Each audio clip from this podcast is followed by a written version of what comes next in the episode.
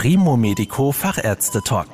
Der Spezialisten-Podcast mit Susanne Amrein. Medizin für die Ohren. Das Einsetzen einer Hüftprothese ist heutzutage eine Standardoperation, mit der es in der Regel zuverlässig gelingt, anhaltende Hüftschmerzen und Bewegungsprobleme zu beseitigen. In einigen Fällen kann es allerdings notwendig sein, die Prothese zu wechseln. Darüber spreche ich mit Professor Patrick Zing. Er ist Leiter des Fachbereichs für Hüft- und Beckenchirurgie und stellvertretender Klinikdirektor der Orthopädie an der Universitätsklinik Balgrist. Herr Professor Zing, aus welchen Gründen kann denn ein Wechsel der Hüftprothese notwendig werden? Ja, der wohl natürlichste Grund ist Verschleiß. Das heißt, das Hüftgelenk ist grundsätzlich ein mechanisches Teil, das einer Abnutzung unterliegt und auch wenn man sich das nicht wünscht, am Ende einer gewissen Zeit, am Ende der Standzeit braucht es eine Revision, weil gewisse Komponenten verschlissen sind oder sich gelockert haben. Das ist das, was man hinnehmen muss. Es gibt weitere, wie zum Beispiel der Infekt, der gefürchtete Infekt, etwas von unangenehmsten, etwas, was gehäuft im ersten Jahr nach der Operation auftritt, aber eigentlich während der ganzen Zeit möglich ist, aber sehr selten ist. Weiter gibt es die Instabilität der Prothese, das heißt, eine Prothese kann luxieren und kann dann eine Folgeoperation notwendig machen. Eine weitere seltenere Möglichkeit ist die peripothetische Fraktur. Man stelle sich vor, man stürzt, unglücklicherweise bricht der Knochen um die Prothese und es resultiert eine lockere Prothese, die dann eine Revision benötigt. Das sind im Wesentlichen die häufigsten, aber grundsätzlich seltenen Fälle und natürlich gibt es noch andere exotischere Dinge. Was sind denn Alarmzeichen für die Betroffenen, bei denen Sie überlegen sollten, doch mal Ihren Orthopäden aufzusuchen? Ich denke, es gibt wenige Momente, die überraschend eine Notwendigkeit der Vorstellung beim Orthopäden mit sich bringen. Natürlich stürzt man und kommt man nicht mehr hoch und das Bein ist nicht mehr belastbar, ist sicherlich ein schlechtes Zeichen und macht eine unmittelbare Konsultation notwendig, eben weil es vielleicht zur Luxation gekommen ist oder zu einem Bruch. Eine Möglichkeit, wo es eine dringliche Konsultation braucht, ist dann, wenn Schmerzen zusammen mit Rötung im Bereich der Hüfte, Fieber oder gar Schüttelfrost auftreten. Das sind Alarmzeichen für einen peripothetischen Infekt und da kann man wirklich von Alarmzeichen sprechen. Alle anderen Dinge, die kommen dann eher schleichend, wenn man an Verschleißerscheinungen und deren Symptome denkt, dann ist es einfach irgendwie nicht mehr so schmerzfrei wie zu Beginn, als das Implantat eingesetzt wurde. Aber dort sollte eigentlich sowieso etwas anderes greifen, nämlich gewisse Nachsorgekontrollen. Es ist unglücklich, wenn man erst nach 25 oder 30 Jahren erstmalig sich wieder um die implantierte Hüftprothese kümmert. Das kann dann dazu führen, dass man den günstigen Moment für eine Revisionsoperation aufgrund von Verschleiß schon verpasst hat. Also Alarmzeichen und sehr dringliche oder überraschende Geschichten gibt es selten außer der Unfall oder der Infekt. Nun lässt sich ja niemand gerne zweimal operieren. Gibt es denn auch Patienten, die einen weiteren Eingriff ablehnen, beziehungsweise bei denen das vielleicht aus irgendwelchen Gründen gar nicht mehr möglich ist? Ja, ablehnen ist eher eine Seltenheit. Es ist ja nicht eine Konstellation, bei der der Patient nicht leiden würde. Das heißt, es ist nicht im Verborgenen, dass irgendetwas nicht in Ordnung ist und dennoch eine Operation notwendig wird, sondern typischerweise erlebt der Patient etwas, Schmerzen, Funktionseinschränkung und es ist viel häufiger der Patient, der an uns tritt und uns erkennen lässt, dass er Hilfe braucht und dann eben die Revisionsoperation das richtige Vorgehen ist. Dass ein Patient zu krank ist, ja, das kann es geben. Dann muss man versuchen, die Lebensqualität andersweitig zu verbessern. Aber es ist natürlich ein Kompromiss, eine Symptombehandlung und dann schließlich keine Ursachenbehandlung.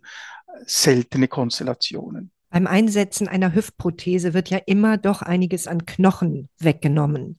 Wie gut oder wie schlecht lässt sich denn eine Hüftprothese wechseln und erneut befestigen? Man muss sich vorstellen, der Knochen, den man bei der primären Implantation entfernt, den vermisst man auch bei der Revision nicht. Das heißt, es ist eigentlich ein obligater Schritt, dass der Kopf mit einem gewissen Anteil des Halses entfernt wird. Anders kann man das, wenn man eine Standard-Hüftprothese implantiert, gar nicht umsetzen. Und natürlich will man mit dem Knochen sparsam umgehen, aber es ist nicht irgendwie das, was man initial gemacht hat, ein Nachteil für die Revision. Und natürlich ist man bei der Revision wieder abhängig davon, dass der Knochen eine vernünftige Qualität hat. Man muss aber schlussendlich mit dem arbeiten, was man vorfindet. Aber es wäre eben unglücklich, wenn Patienten ganz, ganz, ganz spät kommen, ohne Nachsorgeuntersuchungen und durch den Verschleiß und die Veränderungen, die die Folge sind, der Knochen sich stark abgebaut hat. Das wäre eben etwas, was ungünstig ist und es zu vermeiden gilt durch zum Beispiel Nachsorgeuntersuchungen. Wenn ich es richtig verstanden habe, dann nehmen Sie das erste Einsetzen einer Hüftprothese häufig als minimalinvasiven Eingriff vor. Geht das denn auch bei einem Prothesenwechsel? Absolut. Der für mich minimalinvasive Eingriff an der Hüfte ist der Eingriff über den vorderen Zugang und er ist deswegen schonend, weil man keine Muskeln oder Sehnen durchtrennt. Eigentlich ein optimaler Zugang, aber es ist nicht so, dass nicht auch ein antrolateraler Zugang oder ein posteriorer Zugang umgesetzt werden dürfte. Und die Unterschiede sind gering. Also man hat bis jetzt nicht Evidenz schaffen können, dass ein Patient klar ein besseres Ergebnis erlebt, wenn er einen vorderen Zugang erhält im Vergleich zu einem hinteren Zugang. Da hat es auch intellektuelle Aspekte, nach denen man sich richtet und man sich sagt, wenn immer ich einen Weg wählen kann, dann soll er möglichst direkt sein und ohne, dass man Sehnen und Muskeln durchtrennt und ohne, dass man Nerven gefährdet. Und das hat sicher undiskutabel den Anspruch, minimalinvasiv zu sein. Und das kann man auch bei der Revision umsetzen. Gelegentlich, und da hat auch jeder Zugangsweg gewisse Vorteile und Aspekte, die dann vielleicht ungünstig sind in einem bestimmten individuellen Kontext. Und so ist es dann auch so, dass der vordere Zugang nicht immer zur Anwendung kommen kann und man ganz bewusst einen anderen Zugang wählt. Das heißt, es sollte nicht der Eindruck entstehen, dass ein Zugang zwingend dem anderen überlegen ist. Vielmehr sollte man immer nach dem gleichen Prinzip schonend mit dem Gewebe umzugehen, handeln und individuell den besten Zugang dazu wählen. Heutzutage können ja viele Hüftprothesen zementfrei eingesetzt werden.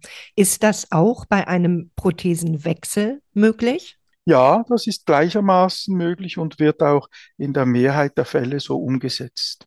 Ist bei einem Prothesenwechsel an der Hüfte das Komplikationsrisiko höher als beim Ersteingriff, beziehungsweise welche Komplikationen können dabei auftreten und wie häufig ist das der Fall? Ja, davon muss man ausgehen, dass die Komplikationsrate höher ist. Das liegt in der Natur der Sache. Einerseits ist die Revision etwas, was diffiziler ist, das aufwendiger ist, technisch anspruchsvoller ist. Den Situs findet man nicht mehr wenn man so will, jungfräulich vor, sondern es hat dort Narbengewebe, es hat dort Veränderungen, die nicht mehr einer normalen Anatomie und dem normalen Gewebe entspricht. Und diese Aspekte machen es dann einfach, dass Komplikationen häufiger hinzunehmen sind. Darüber wird auch aufgeklärt. Wieder was wohl am häufigsten ist, aber insgesamt in absoluten Zahlen selten, ist die Infektion das gefürchtetste.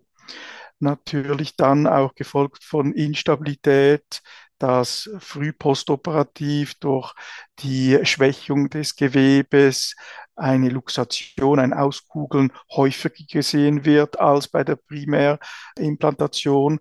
Und es gibt dann auch die Frakturen, zum Beispiel der Knochenbruch, der viel häufiger während der Operation beim Manipulieren auftritt als bei der primären Prothetik. Also Dinge, die klar gehäuft sind, aber nicht unbekannt sind, auch schon bei primären Prothesen auftreten und dennoch insgesamt auch bei den Revisionen eine tiefe Komplikationsrate. Ist denn eine Wechsel-OP belastender für die Patientinnen und Patienten? Wie schnell kommen sie anschließend wieder auf die Beine? Sie ist typischerweise belastender, weil sie aufwendiger ist, damit verbunden die Belastung für das Gewebe durch das Wirken auch stärker ist und dabei auch mehr Blut verloren geht, die Operationszeit insgesamt länger dauert, alles Dinge, die der Körper darauf systemisch reagiert und die belastend sind. Belastend natürlich für junge Gesunde im Schnitt etwas weniger als für nicht mehr ganz so junge und Gesunde.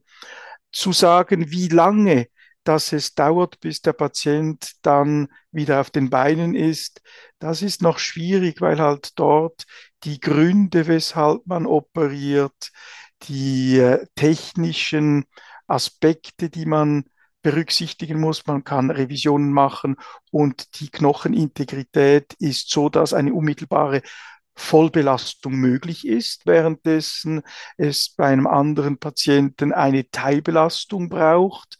Dann haben wir aber auch den Patienten mit seinen Möglichkeiten, wieder schnell auf die Beine zu kommen. All das hat einen Einfluss. Über das Ganze hinweg kann man sagen, dass es länger dauert, als bei der primären Implantation, aber stelle man sich einen einfachen Schaftwechsel vor, wo der Knochen unmittelbar wieder voll belastbar ist. Da steht der Patient typischerweise am Operationstag in Begleitung das erste Mal auf und verlässt nach drei, vier Nächten das Spital. Also gar kein großer Unterschied zu einer primären Implantation. Und dann gibt es natürlich Dinge, zum Beispiel Infektbehandlung, einseitiger Wechsel, alles wird entfernt, es wird gereinigt, das Implantat wird unmittelbar wieder eingesetzt. Dazu hat man gezielt Knochen durchtrennt und dieser Knochen ist dann nicht gleich voll belastbar. Ja, dieser Patient steht dann in Begleitung ein Tag später auf und hat vor allem viel länger bis er an den Stöcken unter Einhaltung der Teilbelastung mobil wird. Also da gibt es eine große Bandbreite, aber das Ziel ist immer, dass der Patient möglichst schnell wieder auf den Beinen ist, möglichst schnell das Patientenbett verlässt, weil im Patientenbett liegen macht nicht gesund. Das wissen wir ja alle. Ist denn nach einem Hüftprothesenwechsel eine Reha erforderlich? Das ist auch nicht pauschal in einem Satz abzuhandeln. Das ist auch von Dingen abhängig, wie kann der Patient unmittelbar auf die Beine in Anführungs- und Schlusszeichen gestellt werden und darf er voll belasten. Dann kann man, wenn die Muskulatur verkümmert ist, kann man wirklich etwas rehabilitieren. Und es stellt sich dann die Frage, kann diese Rehabilitation ambulant stattfinden oder braucht es ein stationäres Setting? Solche Dinge sind im Raum, sodass die Indikation dazu ganz individuell gestellt wird. Und natürlich wissen wir auch alle, dass die Krankenkassen sehr restriktiv sind und wir wissen auch, dass je nach Gesundheitssystem, dass das unterschiedlich gehandhabt wird, also von Land zu Land. Das ist ein schwieriges Thema, aber ein Thema, das meiner Meinung nach im Rahmen der Indikationsstellung mit dem Patienten vor dem Eingriff erörtert werden muss, schon geplant werden muss, weil es auch zur Genesung dazugehört. Aber man kann nicht einfach sagen, das braucht es grundsätzlich oder bei dieser Konstellation immer, weil eben es schließlich auch noch von Patientenprofil abhängig ist. Also wie gesund hat der Patient andere Einschränkungen, die die Rehabilitation erschweren und, und, und. Wie sind denn Ihre Erfahrungen? Wie lange hält eine Wechselprothese? Also könnte es zum Beispiel notwendig sein, noch ein drittes Mal zu wechseln? Es unterscheidet sich nicht das Revisionsimplantat in Bezug zu Verschleiß zum ersten Implantat. Dort sind die Gesetzesmäßigkeiten dieselben. Das heißt, der Verschleiß wird getriggert durch die Benutzung wie intensiv es benutzt wird. Es ist aber da für den Alltag und auch für Sport. Dennoch weiß man, dass jüngere Patienten im Schnitt aktiver sind und man erkennt dann auch, dass die Standzeiten der Prothesen bei diesen jüngeren Patienten kürzer sind. Dann kommt es natürlich noch dazu, wie viel Lebenszeit der Patient vor sich hat. Und die beiden Dinge sind dann so ein bisschen entscheidend, ob es dann wegen Verschleiß nochmal gewechselt werden muss.